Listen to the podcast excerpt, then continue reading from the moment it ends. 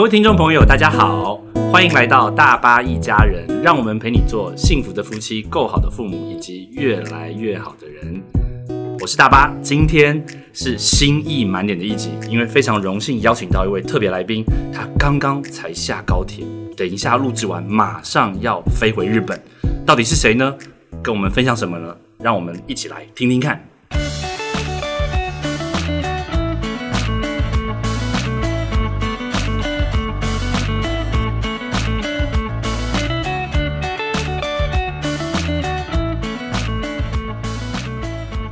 嗨，我是大巴。Hello，大巴你好，我是 Vega。嘿、Vega，就像上集我们所讨论到的，呃，不仅仅是跨国的婚姻，是跨文化的婚姻。纵使我们和另一半都生长在台湾，那也有可能是跨文化的婚姻，因为毕竟每一个人都是独立的个体，我们成长的历程、生命的经历，我们所学习的家里的差异、原生家庭、价值观，种种种种都各不相同，所以我们想要透过你在跨文化婚姻经营的过程当中，甚至是你在经营友情的过程当中，有没有什么心得可以跟我们分享，让我们知道说，即便每个人都是不同的个体，即便我们都是跨文化的婚姻，但是依然可以有经营的方法，并且可以促进彼此的关系呢？你有没有是一些人生中的经验可以分享？其实我非常同意你说，每个人都是一个独立的个体。像我高中的时候有个男朋友，嗯然后那是我第一次带男朋友回家见见爸妈。那那时候我妈妈就讲说，你不管再怎么爱，嗯绝对不能跟这个男的结婚，嗯因为那时候是第一次是初恋嘛，充满了热情、期待充满了期待。那时候还讲说，我们就是大学一毕业就要结婚，什么什么什么。然后我妈就马上泼我冷水说，不管怎么样，不能跟这男的结婚。嗯我就说妈，为什么？他就说，因为这个男的的妈妈是客家人。哈哈哈哈！客家婆婆有多难搞，你知道吗？客家婆婆就是怎样怎样怎样怎样怎样，就落落长的跟我说了一堆。嗯哼然后那时候我就觉得说，都什么年代了，嗯客家人还是真的是很道地的客家人嘛？其实也未必。嗯哼，那你有什么资格说我？你自己外省婆婆，你也是跟她处的没有特别的 特别的好，你也觉得客家婆婆有特有会比较会比较不好吗？其实也不一定。嗯所以其实你说的一点都没错，每个人的呃都来自不一样的家庭。嗯哼，那其实很多人都忽略到说原生家庭对我们所造成的影响。嗯嗯，这个东西我嗯比年纪比较轻的时候不大不大晓得，也不大注意。但后来我在二零一三年的时候跟我一个前男友分手的时候，那时候受到蛮大的打击。然后有一个朋友就推荐我去看一本书，叫做《爱的五种语言》。哦，OK，很有名这本。对，那那时候我看的是英文版，那他就有提到说，爱每个人表达爱的方式不一样，每个人去沟通爱的方式也是不一样。那很多人会觉得说，我很爱你啊，我很我很重视我们的关系啊，我很重视我们的婚姻啊，可是对方不一定能够感受得到，嗯哼，或者是有的时候对方会误解了你表达的方式，嗯。反而会以为说你并不重视这个关系或者是这个婚姻。嗯哼，那我看了这本书之后，我觉得这本书对我来说非常非常的有帮助。我觉得应该是我此生看过最受益的一本书，嗯。而且是没有之一，是真的是最受益的一本书。最受益的就是不管是在呃两两性关系，在人人际关系，在职场上，嗯在朋友关系里面，嗯我觉得都非常受用。嗯哼，那他有讲到说，哎，每个人表达表达爱的方式大概有五个面向，比如说 quality time 精心的时刻，然后比如说给礼物嗯 gift，嗯，然后呃给对方肯定的言辞、words of affirmation，然后 physical touch 身体的接触，然后 action of service 是服务的行动。那大家可以去读这本书，去了解它更多的内容，讲说这个五个爱的语言是怎么样。那我自己读了这本书，我对我自己有更多的了解。我自己本身是最重视 quality time 的，相处的，对我非常注重跟我喜欢的人在一起相处的时间，不管是跟我的爸妈、跟我的先生、跟我的朋友，这都是我最最在乎的一件事情。那每个人表达的方式不一样，嗯，讲一个东西好了，呃，大概十年前、十多年前，嗯哼，曾经我也有介入别人的婚姻过，啊，这可以讲吗？在我们是 podcast 哦，超多人在听的，这 OK 吗？可以讲，反正一人做事一人当。我觉得就是了不起，负责。我觉得当然讲这个不是来讨骂的，嗯是要透过一个小三的观点嗯，来跟大家分享一下，尤其是事情过了这么多年之后，嗯我再回头来看这件事情，我觉得其实不是真爱，这个关系不是真爱。当初那段关系，刚当初那段关系不是真爱，嗯你要说激情，也没有什么特别的激情。嗯哼，我觉得我现在再回过头来看，它就只是一个需要跟被需要的关系。需要跟被需要，但不是真爱。我自己觉得不是真爱。嗯那这个男的是我透过工作工作的关系认识的。那他的太太呃以前是做空姐，非常的漂亮，嗯非常的温柔贤惠，也为了他生了三个非常乖巧的孩子。嗯哼，那结婚不久，生了孩子孩子之后不久，就是在家相夫教子。嗯哼，那我觉得他们的婚姻，就我的了解，走到一个阶段，其实到最后，两个人夫妻之间的对话，大部分都是围绕在孩子上面。嗯比如说，老公回到家来，老婆就是讲说今天孩子在学校发生了什么事情，孩子 A、孩子 B、孩子 C 嗯，啊，讲完 讲完之后，先生就已经可能累垮，嗯吃完晚饭就要么是要继续工作，要么是就已经累垮在床上。嗯嗯。那我觉得其实先生那那时候他刚好换了工作岗位，嗯哼，然后做的不是非常的顺心，然后因为跟他的这个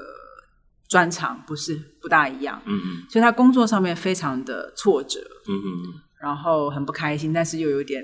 有一种龙困浅滩的一个状态。嗯。那其实妻子并没有尽到一个聆听跟了解的一个，然后变成说，因为我跟他是工作上面合作的比较密切，嗯哼，所以反而我能够去能够更加的理解，然后去倾听他的一些呃困惑，或者是一些一些 frustration、一些挫折，嗯哼，然后到最后我们就走在一起。嗯哼，然后我会有的时候问他说：“为什么你下了班不想回家？”他有时候会，比如说拿了他的健身房的运动服或者什么球鞋什么，但他其实不是要去健身房，他就只是在我家嗯混时间而已。嗯哼，他就是觉得说，我回到家没有人会 care 嗯哼，我今天过得怎么样，嗯哼，没有人会 care 说我现在有多么的不得志、不开心。当然，我还是很爱我的老婆，我很爱我的小孩，可是我也有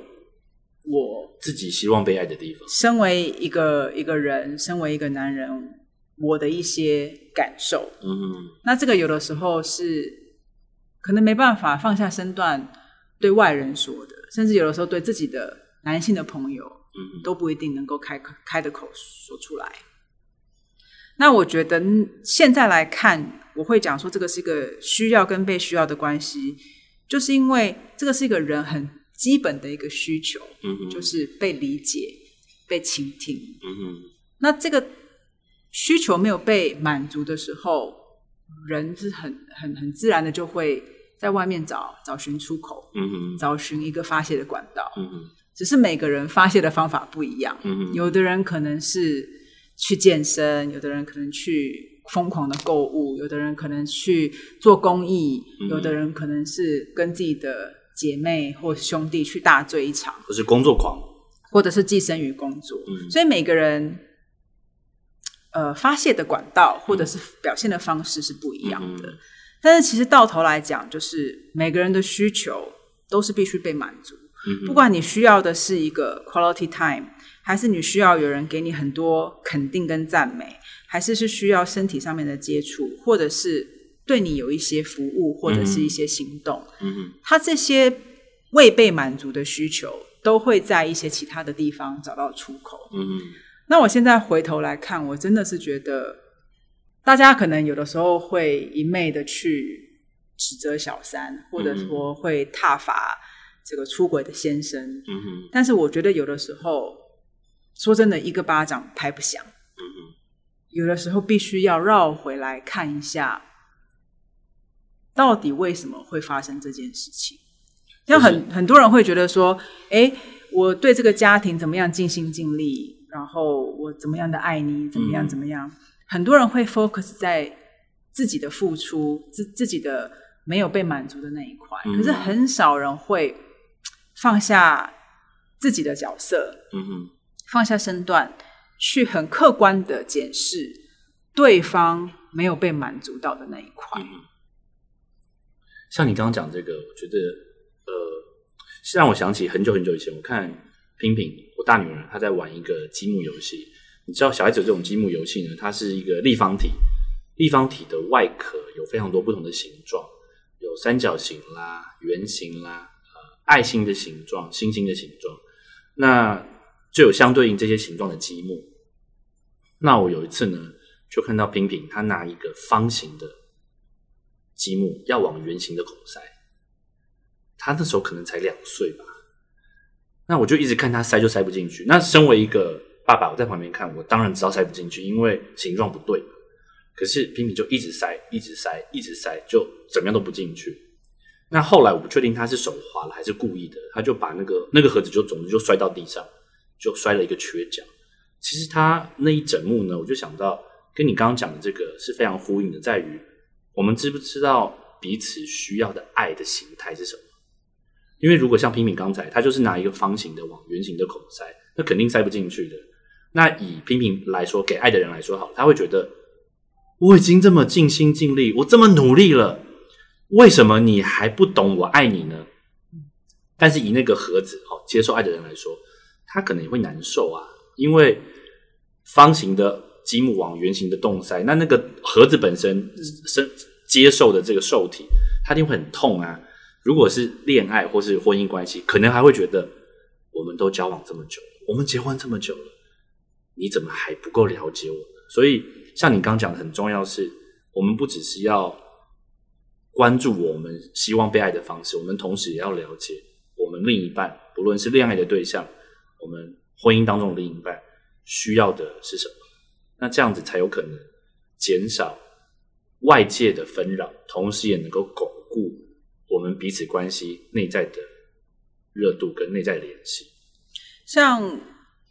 我先生每天回来家里，我第一个就会问他说：“嗯你今天过得好吗？嗯今天公司发生了什么事情？”嗯有时候他会觉得说：“哎，反正公司那些人你也不认识，嗯我干嘛跟你说？我在做的一些案子你也不了解，嗯我干嘛跟你说？”嗯可是我就会说：“没关系，我不认识那些人，可是你告诉我，久了我就会认识了。嗯我就鼓励他去说给我听，说你现在在做什么案子，你讲给我听。然后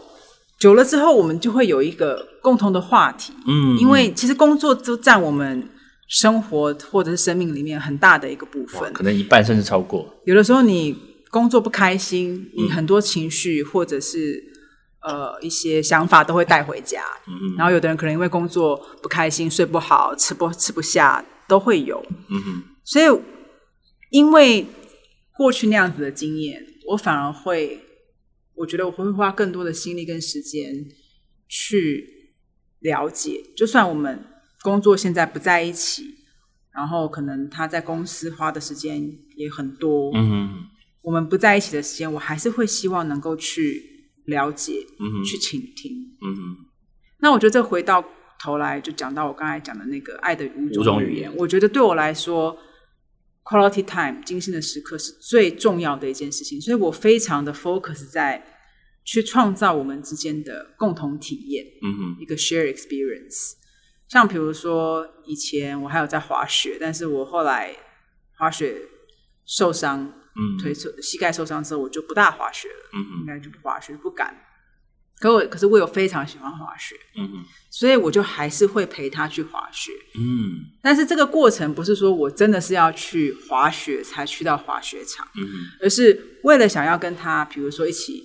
坐火车到了滑雪场，看了非常漂亮的雪景，嗯然后在餐厅吃饭，住在 hotel，然后有的时候可以也许洗个温泉，嗯然后玩玩雪什么的，这样子的一个体验，我觉得对我来说是非常重要。嗯我觉我也觉得对他来说是非常重要，因为我也有跟他聊过《爱的五种语言》，他是哪一种？他也是 quality time，他也是哦精心的时刻。嗯哼所以我们在这个方面就蛮契合的，嗯就是说，OK，这是我跟你花时间相处，我跟你一起去旅行，跟你一起去花时间做一些事情，这个是我表达对你的重视跟嗯爱。那这个东西，很多夫妻有的时候他会忽略，像比如说很多先生或太太会觉得说，哎，我超讨厌去呃 entertain 去应酬我先生或太太的同事，嗯哼因为没话可说，嗯，然后有的时候可能也是话不投机，关我什么事？对，但是我真的觉得非常鼓励先生跟太太去跟另一半的同事、生活圈生活圈去去去有一个交融，互动，会有一个了解，嗯，因为工作真的是我们生活里面很重要的一部分。比重很高。那我觉得我自己试过几次去了解 Will 的同事、他的上司，甚至是他同事的家人，嗯我觉得我跟他有更多的话题。那我觉得这个真的是对我们俩的关系，甚至是对他跟同事之间的关系都有很大的帮助。嗯那我觉得这个东西真的是对我的婚姻是很有加分的，然后这个也给我们更多有共同体验的一个机会。嗯所以我真的是觉得非常的、非常的值得，就是时间花的非常的值得。嗯那这其实跟一般的交朋友是一样，就是说你都要是花时间去经营，你要花心力去经营。嗯哼每个人都有所谓的这种叫做情绪银行，嗯叫做 emotional bank，、嗯就是说，OK，我今天对你好，你会记在心里，你会感受到。哪一天你也会想要对我好，嗯哼因为你久不联络，你久不付出，其实人跟人很快就可以渐行渐远，嗯，em emotional bank 会渐渐就消耗完了。就干枯了。对，那我觉得就是说，夫妻之间这样子的一个投资跟这样子的经营是非常需要的，嗯哼而这也不是什么很天大不得了的一个大道理，或者是什么样子的一个、一定要专家才能够告诉你的，其实。实是非常人跟人之间相处、经营关系的一个基本的，是非常 fundamental 的。对，非常的非常 basic 的东西。嗯。那我看有很多朋友，或者是说，我看我自己爸爸妈妈好了，嗯我觉得他们也不一定是呃全世界最幸福的夫妻，他们也有啊、闹过离婚啊嗯等等的。我觉得其实有很多时候，夫妻，尤其是在一起久了的夫妻，嗯反而是没有勇气跟习惯去跟对方说实话。表达自己的需要吗？还是表达自己的需要。像我有看过一本书，它是叫做呃 “truthful speaking”，嗯嗯，就中文可能可以翻成“老实说。老实说”。，那它的这个 framework 很简单，它的架构就是说，你必须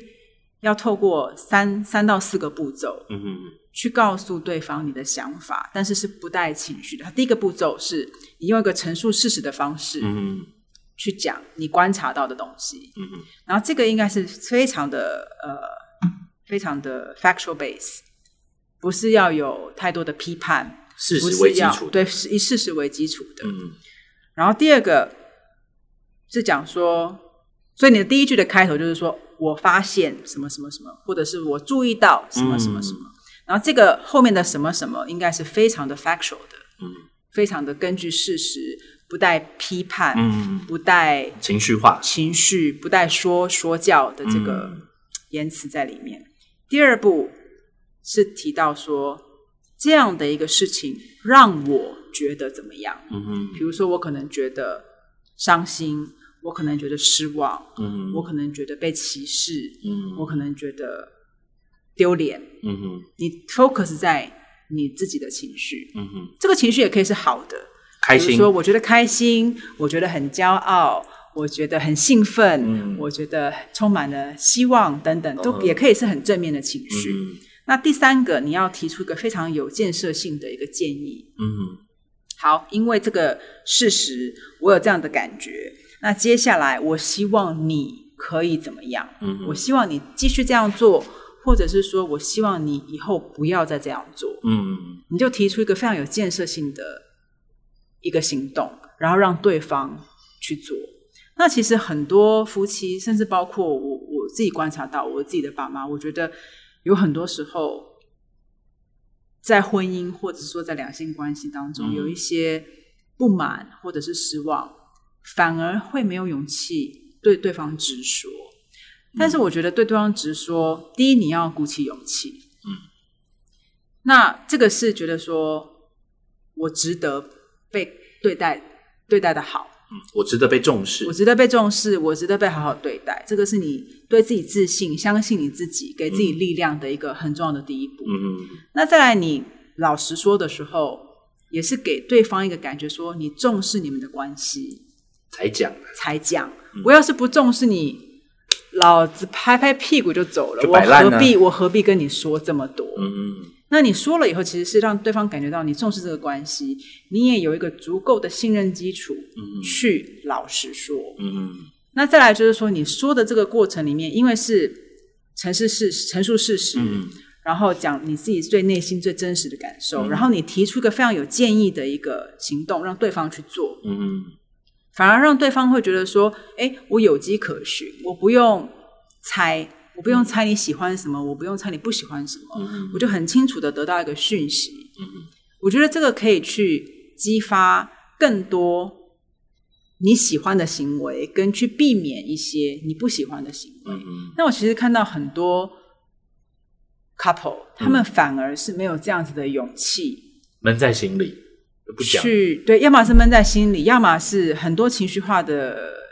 言辞，互相然后骂来骂去，然后天马行空的乱乱骂一通，嗯。然后是一个没有交集的一个谩骂，嗯反而是忽略到忽略掉很多的重点，因为有的时候是很简单的事情，我们可能因为很多的情绪掺在里面，就弄得很复杂。嗯。然后有的时候骂了老半天，有很多东西也是 not actionable，，true 因为你有的时候也做不了。讲了很多的，不管是满意或不满意的东西，嗯。你要让对方能够去吸收到这样子的一个讯息，完了之后，它可以幻化成就是之后未来的行动。嗯就你喜欢我这样做，我以后就这样做；你不喜欢我这样做，我以后就少做或者是不做。嗯我觉得很多时候我们会忽略到这些，其实是很 basic 的一个习惯，或者是一个、一个一个动作。那像刚刚讲这个，老实说，truthful speaking，有没有什么生活中的例子？不论是在家庭、婚姻，或是工作、职场上面，印象比较鲜明的例子？当初我会去看这个文章，或者是说去运用这个东西，主要是在职场上面，嗯因为那时候可能跟一些同事或者是跟上司，呃，有一些摩擦。嗯那我觉得可能也是有一部分，可能也是因为文化的关系。嗯啊，比如说，哎，瑞士人或者是啊法国人或怎么样，他们会有他们的一些做事的方法嗯或者是一些行为。嗯那有时候我们可能会觉得说感受不好，嗯可是又不敢讲。嗯那我觉得可能一方面是我们的教育的关系，嗯一方面有的时候是害怕，嗯你怕讲了你会关系弄得很尴尬，嗯或者说你怕讲了被批判，或者是有不好的呃反弹。嗯那那个时候我会去看这个，主要是跟以前的主管，嗯嗯。就是我觉得工作上不是很顺，嗯然后我就去读了很多的文章跟书，说这样的事情、这样的状况应该怎么处理。嗯那我就学到这个 truthful speaking，就是说，OK，你要找一个适当的 moment，嗯把对方带到一个比较安静的一个呃一对一的一个场合，嗯然后你不用哭啊，不用叫啊，不用生气，你就是很平心静气的讲说那天发生了什么什么事，嗯我觉得怎么样怎么样，我觉得不被重视，或者是我觉得我被排挤，我觉得你不重视我，你就讲你自己心里面的感觉。那你必须给对方 benefit of doubt，嗯你必须说我相信你不是这个意思，我相信你没有这样子的一个恶意。嗯，单纯只是讲自己的感觉。对，那接下以后，我希望你可以怎么样怎么样的嗯。处理这样子的一个状况。嗯。这样你这样的处理的话，我会感受比较好。嗯。那我觉得大部分的人听到这样子的一个反馈，大部分的人都是会比较能够接受的，因为其实你不是很 emotional 嘛，嗯你不是很很负面的来来哭来闹，其实嗯大部分人都可以接受得下去。嗯嗯就是说，OK，你是一个很有建设性的一个建议，因为你不只是讲你的感受，你也不是在指责对方，嗯然后你提出了一个很有建设性的一个方法或者是一个 action 是对方可以做的。嗯嗯，那我用过几次之后，我觉得都是还蛮有效的，然后对方也会很 appreciate。你跟 Will 之间有没有这样的例子？用这个 truthful speaking，嗯，好像还好诶，还好，因为他真的是很少惹我生气，他他真的是充满了正面的能量然后他对我很多的事情都很尊重啊，然后呃很少会需要跟他用到这一块，目前还没有。嗯，诶，不过你刚刚讲这个，我觉得这是很幸运，就是刚好遇到一个跟自己不不管是在爱的五种语言很相合的另一半，同时又对自己很尊重、很理解、很包容。那我相信也有许多听众朋友可能自己爱的语言跟对方不一样，所以这个时候真的鼓励大家，当然像 Vega 刚刚讲的，呃，营造共同的体验、共同的经验很重要。那刚好那个前提是奠基在，因为 Vega 跟 Will 的爱的五种语言最高的都是 quality time 相处的时光，所以营造共同的回忆、共同的话题，哪怕是一张照片，都是很珍贵的资产。但是如果另一半呃跟我们的爱的语言不一样，其实我们更需要去了解他的需求是什么。因为如果另一半以我太太为例，她非常需要的是非常喜欢是服务的行动，特别是我们家现在三个小孩，所以千万不要把我们今天的对话当成一个公式，各位。我们今天只是很开心能够有 Vega 用他很真实生命的经历来分享。那他所提出的几个观点，爱的五种语言的背后呢，引申的是我们需要了解自己跟对方的需要，